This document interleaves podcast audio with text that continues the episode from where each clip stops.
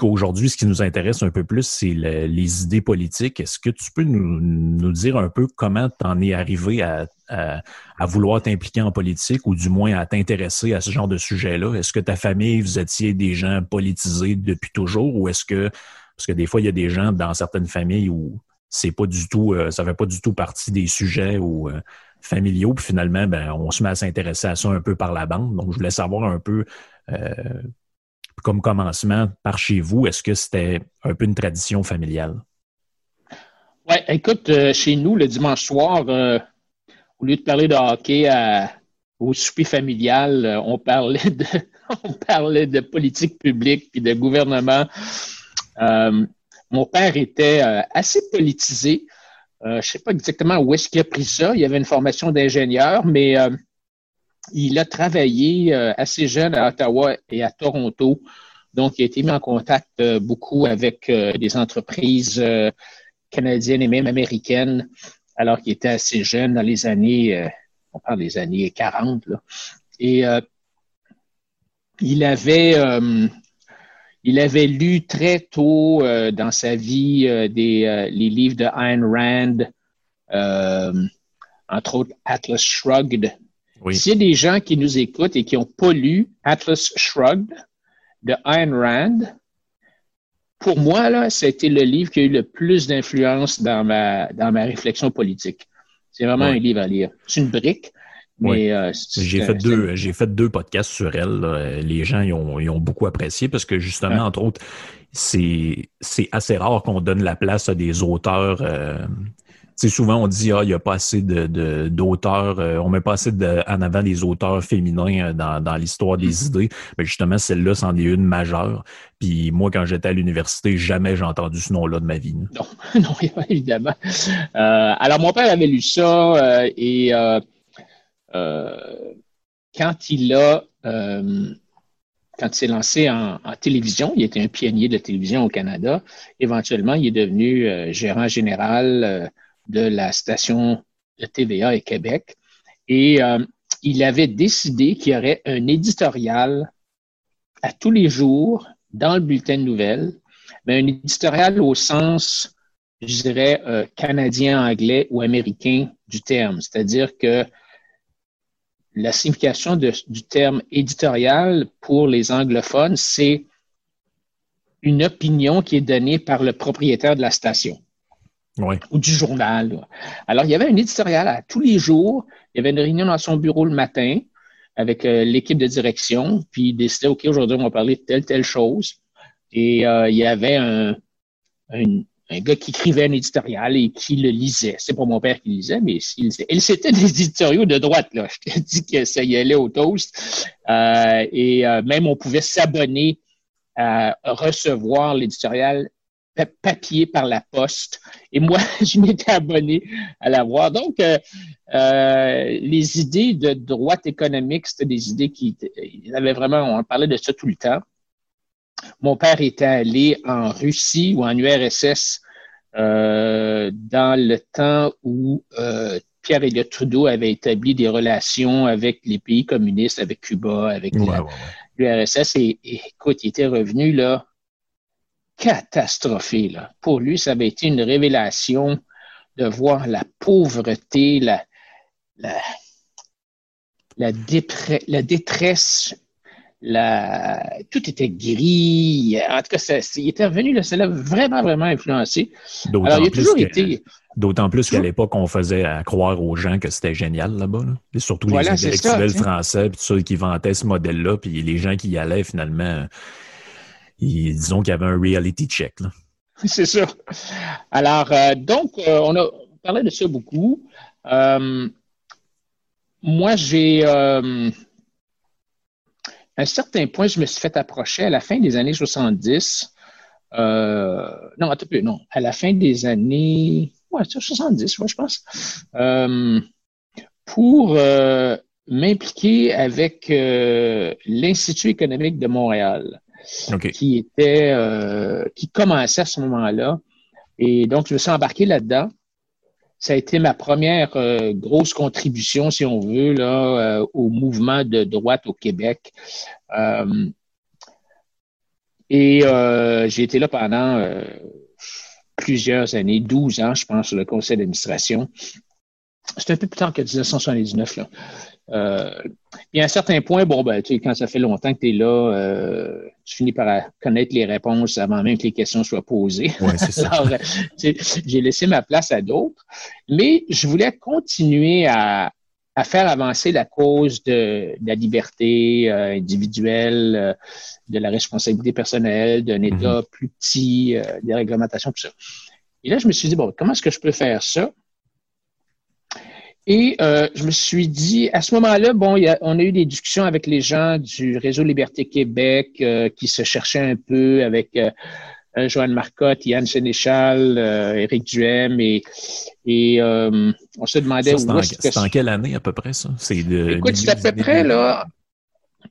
Au début, non. Au début d'à peu près 2011, là, 10, 11, 12, Là, je ne me rappelle plus exactement.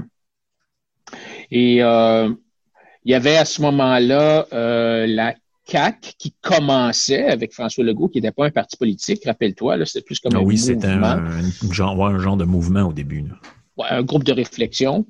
Euh, et le groupe, et le groupe, on avait une réunion, on était une cinquantaine, on s'était réunis, je pense, à Drummondville, des, tous les gens de la droite du Québec, et il y en a qui disaient, ben, on devrait euh, essayer de, de, prendre le contrôle du Parti libéral, tu sais. D'autres disaient, ben, on devrait euh, essayer de prendre le contrôle de la CAC.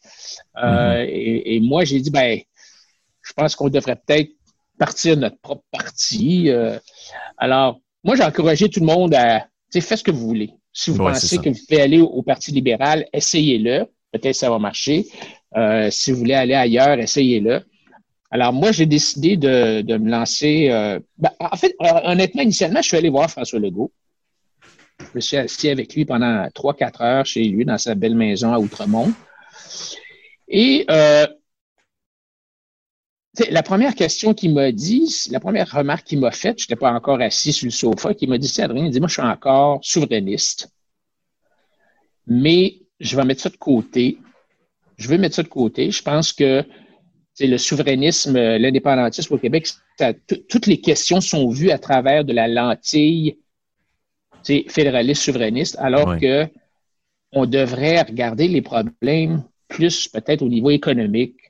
Euh, alors, mettons ça de côté, puis focusons sur la création de richesses au Québec. Euh, il n'y a pas assez d'investissements étrangers. Bon, il y avait tout un, très beau discours, puis je trouvais ça mhm. intéressant. Alors, j'ai commencé à lui poser des questions. Je lui ai dit, bon, ben François, euh, par exemple, est-ce que tu penses qu'on devrait avoir plus de privés en santé? Il dit, ben non, non, non, on ne peut pas. Ben là, j'ai dit, pourquoi on ne peut pas? Ben, il dit, c'est parce que les gens n'ont pas les moyens de se payer des opérations à 25, 50 000 là. Ben, j'ai dit, ben non, c'est sûr, mais est-ce qu'on pourrait avoir de l'assurance privée qui couvrirait les frais qu'on pourrait encourir dans un hôpital privé? Ou encore, est-ce que l'État pourrait continuer à assurer les services, mais est-ce que la prestation des services pourrait se faire par le privé? Ouais. Euh, juste, parenthèse comme ça, c'est pas nécessairement vrai que les gens n'ont pas les moyens de faire ça. Hmm. C'est vrai que pas tout le monde a les moyens, mais je regardais un peu les arguments que soulevait le, le il y a eu un congrès au parti de Jason Kenney sur, hmm. euh, où ils ont adopté une espèce de motion sur un plus de privé en santé. Puis un des arguments, eux autres qui disaient, c'était qu'ils ont sorti des statistiques disant que chaque année, il y a tant de Canadiens qui vont à l'étranger payer pour avoir des soins de santé parce que, mettons, ils sont sur une liste d'attente de deux ans pour quelque chose, puis ils en ont marre, fait qu'ils prennent leur argent de qu'ils ont de côté, leur REER ou peu importe, puis ils vont ailleurs, dans d'autres pays, recevoir des soins de santé qu'ils sont pas capables d'avoir ici. Donc, eux autres, ils disent, ben, tant qu'à ça, on serait aussi bien de leur permettre de dépenser leur argent dans des, dans des, dans des, maintenant, des entreprises, mettons, qu'on a ici, qui offrent ces soins-là. Exactement. Tu sais, tu peux, tu peux t'auto-assurer, tu peux aller voir un assureur privé ou peut-être que l'État peut être un assureur qui donne une couverture de base à tout le monde. Mais mhm. l'important, c'est que la prestation des services ne se fasse pas par l'État, mais se fasse par le privé. Alors, je dis ça à François et euh, il me dit Ah non, non, non, ça ne marchera pas ça. Il dit euh, euh, ben, D'abord, un, il me dit c'est ça que les Québécois n'ont pas les moyens. Ben, j'ai dit ils peuvent s'assurer. Puis deuxièmement, après ça, il me dit ben, les médecins ne voudront pas. J'ai dit non, François, j'ai dit les médecins, ils vont vouloir, là, eux autres, euh, ils veulent faire de la business, puis euh, tu sais, actuellement, les salles d'opération, ils sont jamais capables d'opérer, il n'y a pas assez de. Tu sais, ils ont, ils ont du temps à, redonner, alors ils pourraient peut-être. Ils pourraient peut-être faire, disons, 30 heures dans les hôpitaux publics. Puis, à suite de ça, s'ils veulent faire un 10-15 heures dans le privé, ils pourraient, tu sais. Mm-hmm. Alors, il me répond, ah, ben, il dit, de toute façon, il dit, les syndicats ne voudront pas. Et là, je me suis dit, OK. Donc, c'est les syndicats qui mènent la CAQ. Là, Alors, alors, je, je, je, bon, euh, parlons un peu d'éducation. L'éducation, c'est un sujet qui tient beaucoup à cœur à François Legault. Euh, il a été ministre de l'Éducation, tout ça. Alors, il me dit, écoute, Adrien, dis-moi la, la, la, réponse, la solution, parce qu'il est très bon pour faire les constats. Alors, il y a toute une liste de constats. Le décrochage scolaire, c'est un désastre, puis on n'a pas des bons résultats, puis blablabla. Bla, bla, bla, bla. Ouais. Là, il me dit, la solution, la solution, Adrien, c'est de, d'augmenter le salaire des profs de 20% Ben là, je dis, euh, je ne suis pas sûr que c'est la solution. Je veux dire, tu, sais, tu peux avoir un chauffeur d'autobus qui est payé 120 000 puis qui a l'air bête comme ses deux pieds, puis qui conduit comme une brute. Euh, c'est quoi, c'est quoi le rapport entre l'argent puis la qualité de service? Ben, il me dit, on va attirer des meilleurs candidats. Oui, peut-être, mais tu vas payer tous les professeurs qu'on a actuellement 20% de plus. Tu, réalises qu'il y en a beaucoup, ça, ça va coûter comme 2 milliards de dollars. Tout ça dans le but d'attirer, peut-être des meilleurs recrues, mais tous les profs qui sont dorénavant payés 20% de plus, ils vont retarder leur retraite parce qu'ils sont bien contents de faire. Ça marche pas l'affaire. Ben oui, puis ils partaient du principe que les professeurs qui, eux, sont là présentement, si tu les payes plus cher, ils vont être meilleurs. Je suis pas sûr que ça marche de même. Puis c'est un peu la même chose avec les, euh, avec les infirmières. Moi, ma mère est infirmière, elle a passé sa vie dans ce milieu-là, puis elle me disait, elle dit, le problème, c'est pas notre salaire. Elle dit, surtout avec tout le temps supplémentaire qu'on fait, on fait des, on fait des très bonnes payes. Le problème, c'est Noël, t'aimes ça, il n'y en aura plus. Euh, jour de l'an, t'aimerais ça être avec ta famille, il n'y en aura plus. Euh, les, des vacances l'été, t'aimerais-tu ça en avoir, t'en auras pas, ça va être au mois de novembre. Euh, T'aimes-tu ça travailler de jour de 8 à 4, non, t'en auras pas, ça va être du jour, soir, nuit en alternance. C'est ça le problème, c'est les conditions de travail minables. C'est ça. C'est ça. la, la, solution facile, là, des grandes entreprises, là, puis des gouvernements, que ce soit Bell Canada ou l'État, le gouvernement du Québec, c'est toujours en anglais, on dit throw money at the problem. Tu garages de l'argent sur le problème et tu espères que ça va le régler. En tout cas, alors, tout pour dire, en soi, que je suis ressorti de ma conversation avec François Legault, puis je me suis dit, OK, c'est pas, tant qu'à moi, là, pour moi, là, c'est pas ça que je cherche. Je cherche vraiment un, un, gouvernement qui a une autre vision du rôle de l'État, mm-hmm. une autre vision du rôle de l'individu. Alors euh, là, je me suis lancé avec le Parti conservateur du Québec et c'est un peu comme ça que je me suis embarqué dans cette aventure-là. Mais avant ça, il y a eu un passage, je pense, euh, avec euh, l'ADQ aussi, ou en tout cas, tu étais un peu. Excuse-moi. Ah non, non, j'ai sauté une étape. Alors, tu as raison. Donc, après ma conversation avec François Legault, je décide, OK, ben, je ne m'en vais pas là, je vais aller à l'ADQ. Alors, je m'en vais à l'ADQ je rencontre Gérard Deltel euh, et euh, je deviens vice-président de la commission politique avec euh, M. Garcia, qui est le président. Et on se met à l'ouvrage, on se relève les manches et on fait, on je ne sais pas qu'on refait le programme, mais en tout cas, on, donne vraiment un coup de barre à droite. Là. Mm-hmm. et on a un congrès, puis ça brasse pas mal parce que c'est un vrai virage à droite, plus de privé, l'Auto-Québec, la, SAQ, Hydro-Québec, tout ça, là, on met tout ça. Bon. Et euh, en tout cas, finalement, ça passe, mais ça brasse, mais ça passe.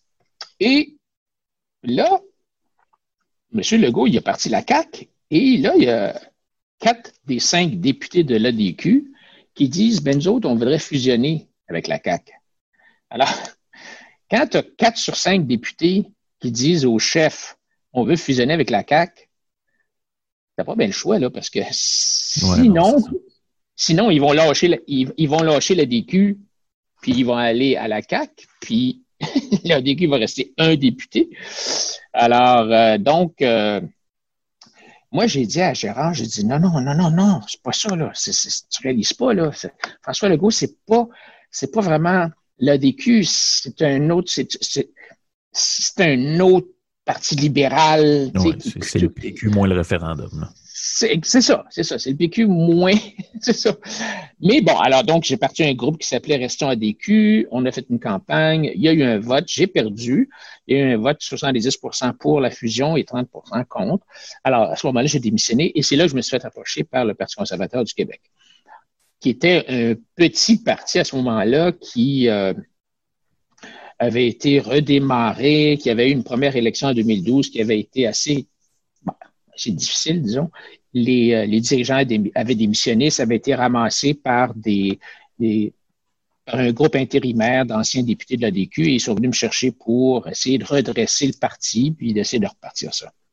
À ce moment-là, si on parle de quoi comme, grosseur, mettons, ça, pouvait ressembler à quoi les instances qui avaient là? Est-ce que c'était un peu organisé ou est-ce que c'était vraiment embryonnaire? Ben écoute, c'était vraiment embryonnaire. Là. Je pense qu'en 2012, il y avait eu peut-être une vingtaine de candidats. Il n'y avait pas d'argent dans la caisse. Euh, il y avait un certain membership, mais il n'y avait, avait, pas grand-chose, honnêtement. je ne veux pas, je veux pas euh, euh, diminuer le travail des gens qui étaient là avant moi, mais disons que c'était. Il y avait beaucoup de travail à faire. Alors, donc, on s'est dit, je me suis dit, bon, ben, j'arrive là en 2013, la prochaine élection, c'était en 2016, normalement, hein, des élections à date fixe. Madame Marois avait, avait passé une loi pour, les élections à date fixe.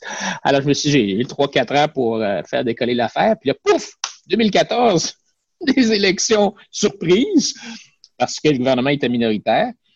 Alors, on s'est, euh, euh, alors, on a ramassé des candidats, 60 quand même, et notre membership a gonflé, puis alors, on s'est garoché dans l'élection et euh, on, a eu un premier résultat qui était, bon, qui pas gros, là. On avait, je, peut-être 15 000 votes. Mais bon, on a quand même établi une base et on avait, euh, on a bâti le programme. On a, euh, on s'est organisé des associations de circonscription électorale. on a bâti un, exécutif national. On s'est bâti une bonne base de données. On a implanté des systèmes informatiques on s'est organisé. Et en 2018, ben là, on était plus près. On a triplé ou quadruplé notre nombre de votes. Et ça, ça a été intéressant parce que en, ayant 60 000, à peu près 60 000 votes, qui n'étaient pas encore notre objectif, mais au moins, ça nous a donné du financement parce qu'au Québec, comme toutes les industries au Québec, on est subventionné par l'État et on reçoit à peu près l'équivalent, je te dirais, sur un cycle électoral d'à peu près 12, 13 dollars par cycle électoral par vote. Donc, le, 60 000 votes nous donnait quand même presque un million de dollars sur le cycle électoral.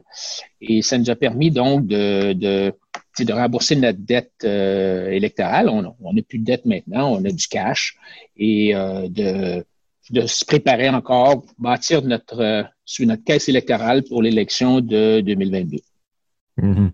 Puis en plus, toi, toi tu t'étais présenté, euh, c'est-tu dans Chauveau? Euh, oui. C'était dans Chauveau, puis je pense que tu as, fait euh, pas loin de 10 c'est quelque chose comme ça, c'est 8 Oui, ouais. c'est un bon comté. C'était l'ancien comté de Gérard Deltel avant qu'il quitte.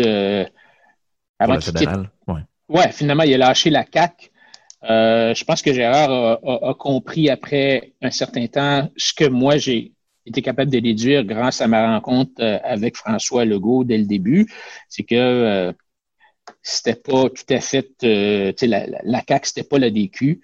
Et donc, il est parti au fédéral. Je pense qu'il est beaucoup plus heureux là-bas. Là, oui, oui, non, c'est ça.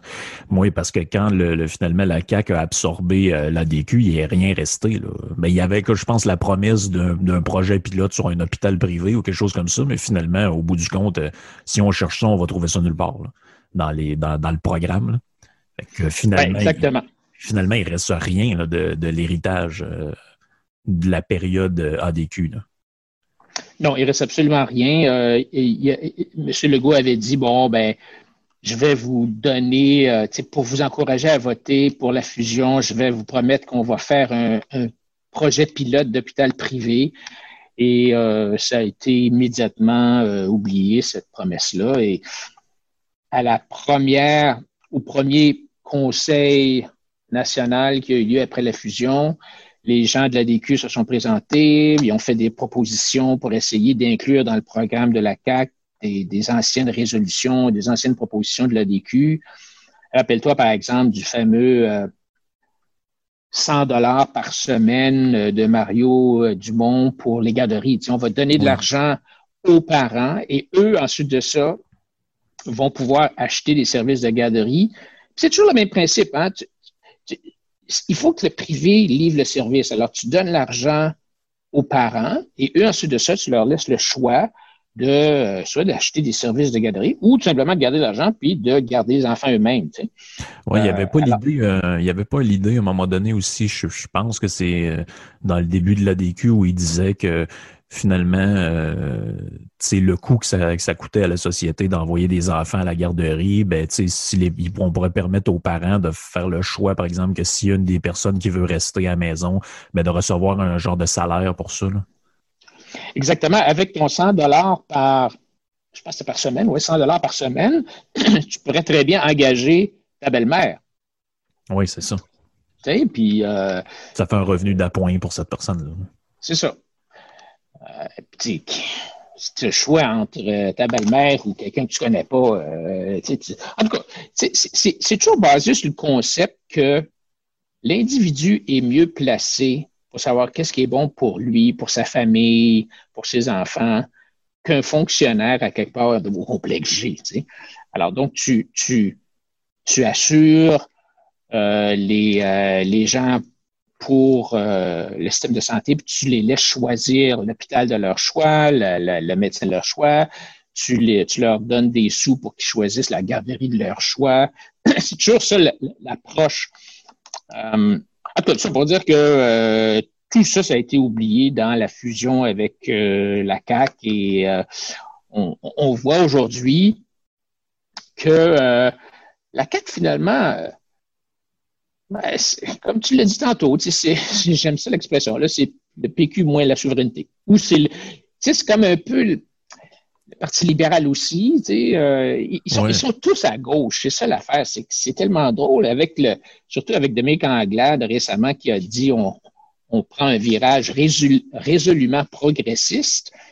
Là, tu sais, tu dis, OK, les libéraux sont progressistes, le PQ est progressiste, Québec solidaire est ultra, progressiste et la CAQ, finalement, ben, on n'a pas. Il n'y a, eu aucune privatisation, il n'y a eu aucune réduction de la réglementation. Malgré ce qu'ils avaient promis, parce qu'ils ont quand même dit en campagne électorale, c'est ce qui avait attiré quand même un peu de gens qui allait permettre à des surfaces de vente de, de l'alcool comme ça se fait partout ailleurs, ça boule. C'est quand on va aux États-Unis ou même ailleurs, tu peux acheter une bouteille de vin qui n'est pas de la scrap euh, dans un dans un Walmart ou dans un IGA ou euh, même une bouteille de vodka ou ça se fait ailleurs. il avait dit qu'il regarderait ça, puis finalement, il n'y a rien de tout ça qui, qui est ni même à l'ordre du jour euh, sur le point d'arriver. Non, ils sont encore en train. Ben, écoute, la dernière chose qu'ils nous ont dit, c'est qu'ils sont en train de réfléchir à la façon de réfléchir à la question. Oui. Alors, écoute, ça n'arrivera pas, là. Ça n'arrivera pas. C'est dommage parce que, tu sais, si tu prends l'exemple de la SAQ, la SAQ, les syndicats nous disent, ah, on est les meilleurs, on est, euh, on a des, des, conseillers qui sont super bien formés. Mais écoute, si vous êtes si bon, qu'est-ce que vous avez à craindre de la concurrence?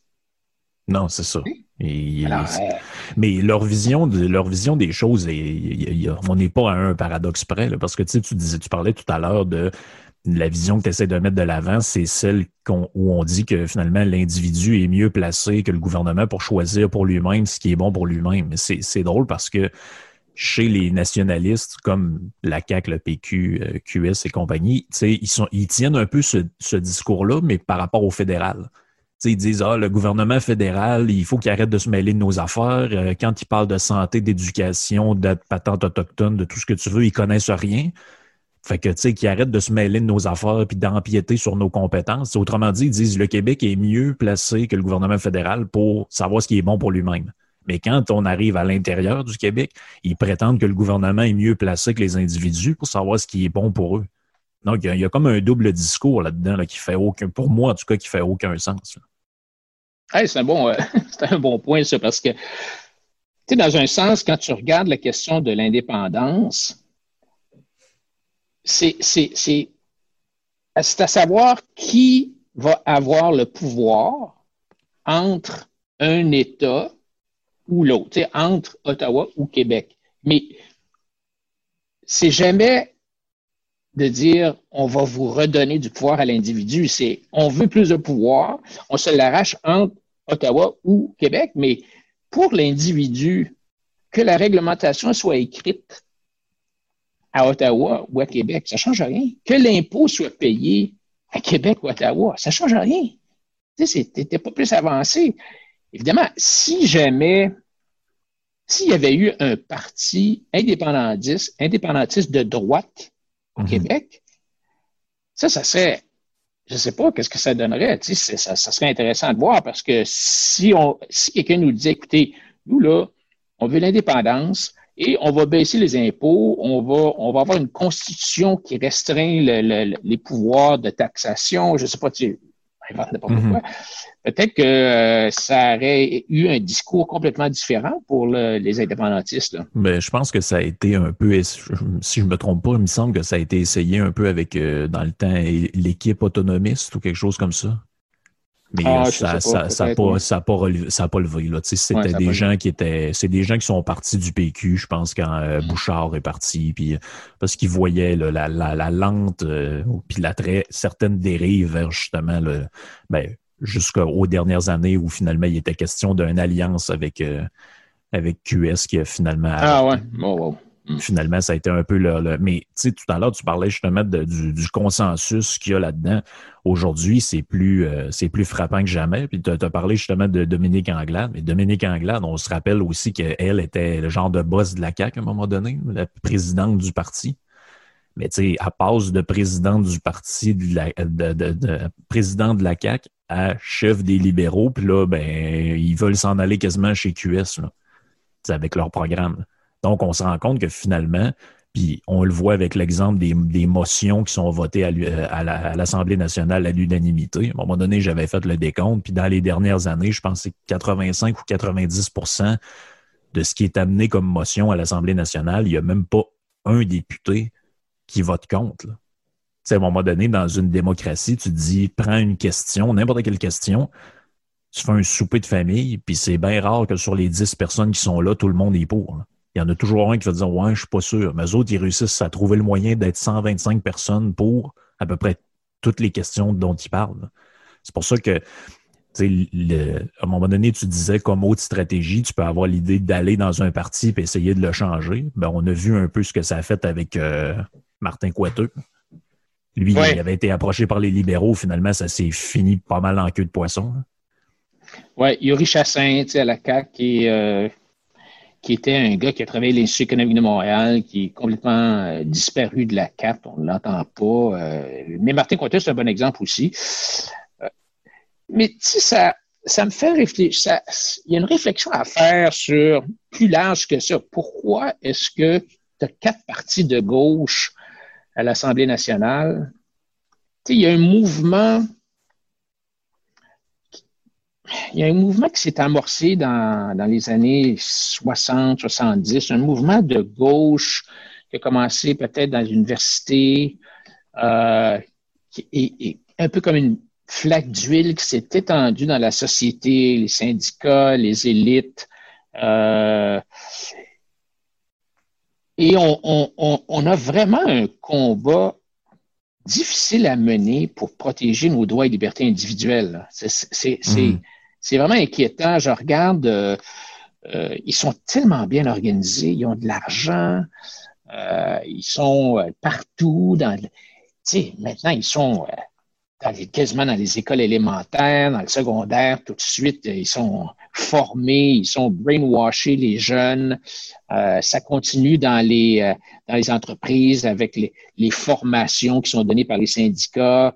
Écoute, même, le, même au HEC, on enseigne, on n'enseigne plus euh, la business au HEC, là, on enseigne comment est-ce que les entreprises peuvent contribuer à la société. Euh, il y a tout un mouvement vraiment euh, pernicieux qui, de plus en plus d'ailleurs, est rendu tellement puissant, même les, les, réseaux sociaux, Twitter, Facebook, Google, que la voix des gens qui sont un peu plus à droite, elle a vraiment de la difficulté à percer. Tu regardes les médias au Canada, euh, des voix qui sont un petit peu discordantes, mm-hmm. qui favorisent plus le, discours, disons, euh, de droit et liberté individuelle, de rôle moindre pour l'État. Il y a vraiment de la difficulté à percer. et on voit ça de plus en plus aux États-Unis, euh, où il y a des, des informations qui sont bloquées. Si tu n'es pas si tu n'es pas d'accord avec le gouvernement, ben on te met dans un coin, on va, on va dire que tu es euh, euh, complotiste ou euh, que tu es climato-sceptique ou que tu es un, suprémaciste blanc. alors, c'est vraiment, c'est vraiment préoccupant ça à long terme, je pense, pour le, la démocratie, pour les droits et libertés individuelles. Hmm. Mais est-ce que tu penses aussi que j'ai réfléchi avec les derniers, euh, les derniers points que tu amènes. C'est une réflexion que j'ai depuis un, moment aussi, là, mais j'ai l'impression que ce qui nous empêche d'avoir un, vrai débat là, sur les, droits et libertés euh, entre ceux qui veulent plus de gouvernement et ceux qui en veulent moins, il me semble que ce qui nous nuit beaucoup là-dedans, c'est que le, débat gauche-droite a été beaucoup défini, en tout cas pas dans le monde anglo-saxon, mais dans le monde français. Puis ici, nos médias, ils s'abreuvent de, l'Europe et de, la France. C'est beaucoup défini par rapport à la question identitaire. Donc, dans l'esprit des gens plus à gauche, mettons, ils voyaient ce que la CAQ voulait faire avec les symboles religieux, tout ça, puis pour eux autres, ils voient de la droite là-dedans, alors que moi, ce que je vois, c'est une autre forme de collectivisme tu, on parlait, tu parlais au début du, podcast de Ayn Rand, ben, c'est comme ça qu'elle l'explique aussi. À un moment donné, les, le, côté identitaire, parce qu'en Europe, c'est comme ça que c'est euh, vu. si tu prends en France, ils vont dire ben, le Front National, c'est l'extrême droite. Ouais, mais si tu regardes le, programme économique, on dirait que c'est le programme économique de Québec solidaire c'est interdire telle affaire, euh, permettre au gouvernement de faire ci puis de faire ça. Il n'y a, pas vraiment de liberté économique là-dedans. On est dans le dans l'étatisme mur à mur, mais pour eux autres, là-bas, c'est ce qu'ils appellent la, droite. Mais pour nous autres, c'est pas ce que ça veut dire. Il y a, comme un, bout, de, un bout de pédagogie là-dedans, à mon avis, qui est à faire parce que beaucoup de gens, non seulement associent ça à l'aspect identitaire, puis voient aussi là-dedans le, le côté, euh, je dirais, social ou sociétal là, de l'avortement, le droit des homosexuels, etc. Fait c'est comme une espèce de patente, tout, tout ça est comme mélangé ensemble. Puis quand tu dis, ben moi, ce que je veux, c'est mettre de l'avant un programme de droite, mettons, sur les, euh, les libertés individuelles, euh, la, liberté d'entreprendre, un plus petit État, tout ça, ben là, il y a beaucoup de gens qui, dans leur tête, qui associent ça à, justement, l'identitaire, la droite sociale, tout ça. Donc, je pense qu'il y a y a une, une grande confusion là-dedans qui nous empêche d'avancer. Ben, tu as raison. Écoute, euh, je ne sais pas si tu te rappelles quand Marine Le Pen est venue au Québec euh, une couple d'années, je pense. Euh, oui, elle, voulait voir le chef du PQ. Oui, c'est ça. Puis là, moi, je peux pas dire que je suivais beaucoup ce qu'elle faisait. Puis là, j'ai commencé à creuser un peu. tu sais, c'est des gens de droite, ces gens-là. Pourquoi est-ce qu'ils veulent aller voir le PQ? Puis quand tu regardes le programme, ça n'a rien à faire avec la droite économique. Pas du tout, du tout, du tout. Là. C'est, des, c'est des socialistes, là. Ça, Marine Le Pen, là. Mais au niveau identitaire, ils sont contre les immigrants, mais. Oui, c'est ça. D'ailleurs, dans, le nouveau monde là, de, de tu sais, dans cette mouvance de gauche-là, comme tu dis tantôt, on n'est plus des individus. L'individualisme est mort.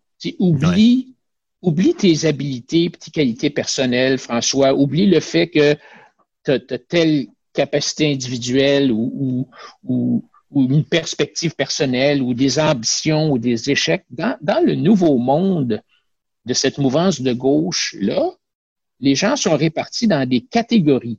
Ouais.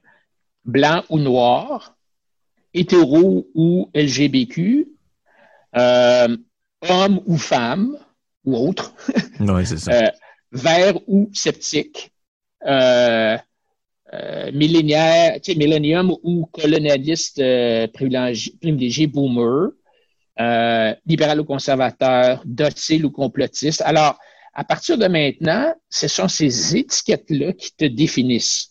mm-hmm. puis qui, qui, vont décrire ton rôle dans la vie, puis qui vont façonner le contenu de, de, François ou d'Adrien. Et, et, c'est supposément ces catégories-là, ces étiquettes-là qui déterminent notre comportement, qui est contrôlé par des préjudices puis des croyances euh, qui seraient supposément enracinés au plus profond de, nous. Alors, par exemple,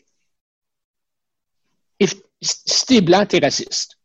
Si tu es mâle, tu es sexiste. Euh, si tu poses des questions, tu es complotiste. Alors, le libéralisme classique, qui était la, la le siècle des Lumières, euh, qui nous a sortis du Moyen Âge, tout ça, l'individualisme, le capitalisme, la méthode scientifique, la raison, la logique, les marchés libres, la, recherche du bonheur et du bien-être, la liberté d'expression, l'optimisme, l'espoir, toutes ces choses-là, ça a été remplacé par une espèce de collectivisme systémique. Mm-hmm. oui. Euh, et, et, ça, c'est euh, c'est ce renversement-là des concepts fondamentaux, c'est même pas une affaire secrète, là. C'est, je veux dire, c'est un effort calculé, hautement public pour détruire les grands principes fondamentaux qui nous ont sortis de l'ignorance et de la servitude avec, euh, tu sais, depuis les trois derniers siècles. Mm-hmm. Euh, alors donc, on a tout un combat à mener. Là, je comprends que je suis rendu un petit peu dans la philosophie. Tu vas dire, ah, là, tu Non, non, mais c'est parfait. Mais tu sais, quand tu réfléchis à, ça, pourquoi est-ce que moi, je fais ça? Parce que je vois, je vois ça, puis je me dis, hey, puis, ramène ça au Québec. Moi, ce que je dis souvent, c'est on a tellement de potentiel au Québec. Tu sais, les, les gens, les Québécois sont des gens débrouillards, euh, créatifs, euh, habiles, street smart, euh, mais ils sont ils sont recouverts d'une espèce de grosse couverture mouillée. Là. le gouvernement, c'est une espèce d'éteignoir qui nous, qui nous étouffe. Mm-hmm. Et euh, c'est pour ça que moi, je dis, écoute, il faut qu'on se sorte de ça. Il faut qu'on revienne à, à un Québec. Tu sais, M. Legault parle de fierté. Puis moi aussi, je voudrais que, je veux que les, Québécois soient fiers, mais la fierté que moi j'envisage, c'est une fierté fondée sur la réussite. D'autres valeurs, sur la réussite, la méritocratie, l'excellence, le travail fort, euh, l'initiative, l'individualisme il n'y a mhm. rien de mal dans l'individualisme parce que quand tu es un capitaliste individualiste, ce que tu cherches à faire, c'est à remplir les besoins de tes concitoyens. Mhm. C'est ça que ça fait un capitaliste. Bon, François a besoin de quoi? Ah, ben, il aimerait ça avoir une patente qui lui permettrait de, qui lui permettrait de, euh, je sais pas moi, d'accélérer euh, la façon qu'il fait cuire sa dinde. Ben, je vais inventer un micro-ondes. c'est ça. C'est ça que ça fait un capitaliste. C'est toujours focusé sur quels sont les besoins qui ne sont pas remplis. Il n'y a rien de mal à ça. Mm-hmm. Ben, c'est drôle parce que moi, ça m'a pris des années avant de, de mettre un peu tout ça en place dans ma tête parce que depuis qu'on depuis que je vais à la, petite école, on nous apprend que notre société est fondée sur tu sais de, maintenant les gens sont tellement individualistes, sont tellement égoïstes, ils pensent juste à eux autres mêmes, les gens qui ont des entreprises, ils veulent juste avoir faire de l'argent puis leur intérêt personnel puis l'égoïsme. Puis finalement, tu arrives dans le vrai monde puis tu tu te dis ben, en réalité, tout ce dont on me dit que la société est basée là-dessus de nos jours, en fait, c'est tout super mal vu. Puis les gens qui, veulent prôner ces idées-là, il faut qu'ils se cachent quasiment ou qu'ils aient honte de le dire. Puis tout ce qui prime, c'est toujours l'intérêt collectif, l'intérêt collectif, l'intérêt collectif, à tel point qu'on est prêt à sacrifier, on le voit en ce moment avec la crise sanitaire, on est prêt à sacrifier tout sur le, sur le dos du, bien commun. Tu sais, tout s'est rendu que ça a le dos large, le bien commun. J'ai même entendu Christian Dubé, à un moment donné, qui disait quand les, euh, les, intérêts personnels prennent le dessus sur le bien commun, on a, c'est là que les problèmes commencent.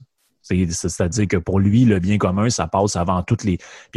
C'est ce qui explique aussi pourquoi ils sont prêts à faire des lois ou euh, pour plaire à la pour plaire à une majorité ou en tout cas à une prétendue majorité, on est prêt à bafouer des droits individuels de, de, de, tout le monde finalement. Ah oui, ben c'est dans la charte que tu as le droit de porter euh, je sais pas moi, un signe religieux ou peu importe, ben on va te on va te l'enlever. Pourquoi? Ben parce que nous autres, on pense que c'est l'intérêt commun qui le demande. Mais là, ça commence avec des petites affaires comme ça. Mais au bout du compte, tu te rends compte qu'il n'y a pas vraiment de. Est-ce qu'il y a une limite à ce qu'on définit comme étant le bien commun? Parce qu'à un moment donné, c'est. C'est, ça, ça peut, il peut y avoir des dérives là, euh, inquiétantes de ça. C'est ce qu'on a vu dans le, durant le 20e siècle, justement. Ben, je, pose, je te poserai une autre question, euh, François. C'est qui détermine c'est quoi le bien commun? Ben, je veux dire, c'est ça l'affaire, c'est que quand on parle d'individualisme, puis quand on dit, comme moi je dis, que les gens sont capables de déterminer ce qui est mieux pour leur famille, pour leur propre vie, que l'État, ce que ça implique donc, c'est que on n'a pas besoin d'un gros État. Non, c'est ça. Mais si, si tu dis, ben là, c'est l'intérêt collectif, c'est le bien commun, intérêt collectif, qui décide ça? C'est quoi qui est dans l'intérêt collectif? Il faut que, c'est pas moi, là. Donc, c'est, c'est, il faut que ça soit comme une espèce de, ben, c'est le Québec. alors, finalement, on dit, ah, ben, c'est les gens qu'on a élus. C'est eux qui vont déterminer le bien commun.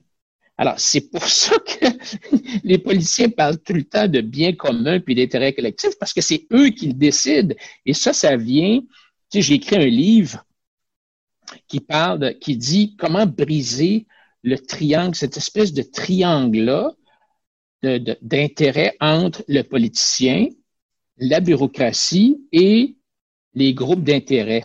Parce que mhm. ces trois, ces trois-là, ce qu'ils essaient de faire, c'est de s'aider entre eux pour grossir, pour, pour, pour favoriser leurs intérêts. Le politicien a besoin de la bureaucratie et des groupes de pression. Les groupes de pression vont aller chercher des votes, puis de l'argent, des financements électoraux, tout ça. On peut rentrer les médias là-dedans maintenant. Ouais, ouais. Euh, le bureaucrate, lui, il a besoin d'avoir un gouvernement, des élus qui sont, qui veulent toujours augmenter la réglementation puis les lois, hein, parce que ça va le faire grossir. Le le groupe d'intérêt, le syndicat, le, détenteur de monopole, de rente, tout ça, lui, il veut, ben, il veut les deux, il veut une grosse bureaucratie qui va faire de la réglementation, qui va passer des lois. Alors, ils sont, ces trois-là sont, briser ce triangle-là, c'est bien difficile, vraiment difficile. Mm-hmm. Alors, ce mouvement-là, depuis 40 ans, cette mouvance-là de gauche, c'est contre ça qu'on se bat. Euh, et c'est un beau défi. oui, mais, hein, mais justement, parlant de défis, là, euh, on se rend compte ben, plus que jamais avec euh, ce qui se passe avec la, la pandémie. Si je regardais cette semaine, j'en ai parlé hier à Radio Pirate, pendant que des gens se demandent si leur entreprise va survivre à cette crise-là, là, la priorité du gouvernement, c'était de faire une loi interdisant les thérapies de conversion. Je ne sais pas exactement qui ça concerne au Québec. Est-ce qu'il y a beaucoup de gens qui essaient d'aller se faire convertir leur orientation avec des, des psychiatres ou je sais pas quoi, des thérapeutes obscurs? Mais bref, en ce moment, ils travaillent là-dessus. Là, puis là, il va y avoir une loi au Québec qui interdit. Tu sais, je me suis dit, j'avais, je me suis dit, ben, peut-être en 71, ça aurait été une bonne idée de faire ça, ou je sais pas si, ça a déjà été un vrai problème de société. Je ne suis pas sûr qu'il y a beaucoup de gens que tu leur parles de ça, ils savent même pas c'est quoi. Mais ça, ça, ça, dénote un. Puis, tu sais, encore, tout ça, ça va être adopté à l'unanimité, probablement. Tout le monde va dire que c'est génial, c'est une avancée de société incroyable. Mais ça, ça nous montre quelque chose. Ça nous montre que. Je ne sais pas combien il y a de gens dans, dans, la population qui partagent un peu mes idées, tes idées ou euh, peu, importe, mais même si c'est juste 20% ou 25% ces gens-là, ils méritent d'être représentés. Donc, ça veut dire qu'il y, euh, a, une fenêtre d'ouverte, puis moi, je, le pense, puis je pense que c'est là que tu es aussi. Tu parlais un peu de ton, parcours politique, tu as essayé de faire grossir ça tranquillement, pas vite, mais est-ce que là, tu penses qu'à moyen terme, ou en tout cas moyen long terme, il y a, je dirais peut-être pas court terme parce que c'est dans deux ans les, élections, mais est-ce que tu penses qu'il y a une fenêtre d'opportunité si, euh, dépendamment de qui va prendre la, direction de du parti que, dont on a décidé de, pour toutes sortes de raisons un personnel d'opportunité d'entreprise de, laisser la, chefferie à, quelqu'un d'autre. Est-ce que tu penses, ben, ça peut être un autre parti aussi, mais est-ce que tu penses qu'il y a, à moyen terme, il y a vraiment quelque chose à faire au niveau politique ou on est mieux de, prendre notre mal en patience? Non, il ne faut jamais dire ça. Il faut, faut surtout pas. non, c'est ça. Faut pas baisser les bras. Là. Euh, moi, je te dirais que il y a, euh, ça prend une espèce de, de conjoncture. Il faut que ça soit, la, en anglais, on dit la, tempête, en, français, on dit la tempête parfaite. Il faut qu'il y ait, que les astres soient alignés euh, pour que ça puisse arriver, mais ça peut arriver. Je veux dire, on, l'a vu euh, euh, aux États-Unis avec l'arrivée de Reagan, on l'a vu en, Angleterre avec l'arrivée de Margaret Thatcher, on l'a vu aussi au Canada, en Ontario. À un certain point, il arrive différentes choses en même temps. D'une part, un écœurement de la une usure du pouvoir, mhm. euh, d'une part. Euh, d'autre part, euh, l'impression vraiment que on s'en va nulle part, qu'on tourne en rond. Troisièmement, un événement. ça peut être en Angleterre, je pense que ça a été, il y a eu des grèves à un certain point incroyables où même les, les croque-morts étaient en grève puis ils laissaient les cadavres euh, dans la rue. Là, les gens ont été révoltés. Euh, et ça prend aussi un leadership, j'imagine, sais, un leadership qui va mhm. euh, être, euh, qui va être capable de ramasser, euh, d'unir, d'unir entre guillemets la droite, parce que bon, la droite il y a plusieurs teintes. Il y en a qui sont plus libertariens, il y en a qui sont plus, mettons, la droite morale. Euh, il y en a qui sont plus au centre. Mais ce qui est intéressant, c'est qu'on est vraiment, le, PCQ, le Parti conservateur, on, est vraiment les seuls qui sommes à droite du centre. Mm-hmm. Puis, tu sais, les Québécois, moi, je pense qu'il y a beaucoup de Québécois qui sont à droite du centre, là. Peut-être qu'ils ne savent pas. Quand tu jases avec eux autres, tu sais, quand tu jases avec eux autres, ils ne le savent pas, mais ils te disent, ben, ça n'a pas de bon sens comment est-ce que le gouvernement gaspille l'argent, ça n'a pas de bon sens comment est-ce qu'on est taxé, ça n'a pas de bon sens comment est-ce qu'on est réglementé. Ah oui, mais euh, donc, euh, c'est ça, tu es, quelqu'un de droite, tu veux moins de réglementation, moins de gouvernement, c'est moins d'impôts. Mais le problème, c'est qu'on est comme dans un dans un restaurant où euh, tu dis ben moi j'adore ça le poulet, mais c'est plate sur le menu, il y a juste du poisson. Fait que là, tu es obligé de choisir entre un filet de morue, un filet de saumon, puis tu sais, t'en as pas de. Tu sais, beaucoup de gens ne connaissent pas l'existence de d'autres partis, ou en tout cas les voient pas comme euh, des options possibles. Fait que là, ben, ils disent ben, il faut que je choisisse entre le PQ, les libéraux, la CAQ. Puis moi, je pense que la CAQ, ben, ça a été comme un passage obligé. dans le sens que tant et aussi longtemps qu'ils n'ont pas été élus, moi, je me disais dans ma tête, je me suis dit, tant qu'ils seront pas au pouvoir, les, gens vont rester avec l'arrière-pensée que ah, ben, ils n'ont jamais été élus, ils sont pas comme les autres, ils vont peut-être changer des affaires, mais là, on les a essayés. On est en train de voir ce que ça fait. on se rend compte que ben, là, ils ont deux ans de fête, puis dans deux ans, ben, il n'y a absolument rien qui va avoir changé il y aura pas, euh, tu pourras pas acheter de l'alcool à, l'épicerie, il y aura pas, euh, ils auront pas mis fin à la SQDC ou il y aura pas rien qui va changé qui Hydro-Québec, il y aura pas plus de, les bars seront toujours pognés avec le règlement stupide, ils pourront pas aller livrer de l'alcool eux-mêmes dans des, chez de la clientèle, c'est toutes, les mêmes niaiseries qu'on, qu'on, qu'on trouve stupides, puis on se dit, me semble, les, même ça y avait été demandé, François Legault, en campagne. Ouais, euh, comment ça se fait que partout sur la Terre, les gens, mettons, qui s'abonnent à Spotify ou euh, Netflix, ils ont le droit d'avoir un essai gratuit de trois mois, ils font ça souvent sur les plateformes. Ben, au Québec, il y a une loi sur la protection du consommateur, ou je sais pas trop quoi, qui interdit de faire ça. On est comme. Ça va même pas. Ben, tu sais, c'est pour ça que nous autres, ils nous donnent des fois, mettons, un tarif réduit, puis ils essaient de contourner le règlement en donnant des tarifs réduits. Mais même, il y a eu un genre de recours collectif initié par je sais pas trop qui, parce que Spotify donnait des essais gratuits. C'est illégal de faire ça. tu vois, c'est des, des, des, règlements de même. Tu dis, mais semble, ça, c'est un coup de téléphone, ça devrait être annulé. Si, mettons, euh, un peu de volonté politique. Ben oui, c'est ça. Euh, sais, euh, on parlait tantôt de, ça prenait la tempête parfaite. sais, une autre chose, c'est que au Québec, puis pas seulement au Québec, je pense dans plusieurs juridictions, les gens ont tendance à voter contre. Hein. En 2014, on a voté contre Mme Marois, contre la Charte des valeurs, bon, tout ça. Euh, et qui c'est qu'on qui ce qu'on pense qui a le plus de chances de mettre Mme Marois à la porte? Ah, les libéraux? Bon. En 2018, on en a ras-le-bol des libéraux. C'est la même affaire finalement que le PQ. C'est pas mieux. On va voter contre. Qui c'est qui va être capable de nous sortir de ça? Ben, c'est pas le PQ. On les a mis à la porte. Qui qui reste? Ben, non, pas Québec solidaire. Ah, ben, il y a la CAQ. On va essayer la CAQ. Alors, on, on met la CAQ là, sans vraiment savoir qu'est-ce que la CAQ va faire, mais on veut pouvoir les libéraux. On est année deux autres. Euh, et là, en 2022, si les gens sont tannés de la CAQ, ils vont voter pour qui? Oui, c'est ça.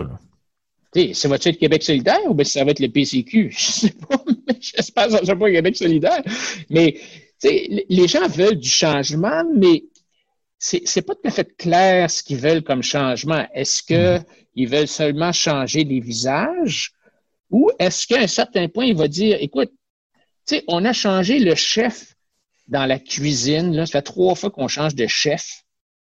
Mais le nouveau chef qu'on embauche, il prend toujours le même vieux livre de recettes périmé et usé qui ne marche pas. Alors, ce qu'il faut faire, c'est pas changer de chef, c'est de changer le livre de recettes. Il faut qu'on a, il faut qu'on, il faut qu'on ait un changement qui, qui va au-delà de seulement changer les visages. Euh, ça prend quelqu'un qui va avoir, comme je disais tantôt, une, une vision différente du rôle de l'État, une vision différente de l'avenir du Québec et des Québécois. Quelqu'un qui va dire, ben, on veut moins de lois, moins de réglementation parce qu'on vous fait confiance à vous, les individus. On va réduire les impôts parce que l'argent qui n'est pas dépensé par le gouvernement, qui n'est pas gaspillé, donc on va vous laisser dans vos mains. Euh, et, c'est ça que ça prend. Ça prend vraiment des, un changement de, de direction, pas seulement un changement de visage.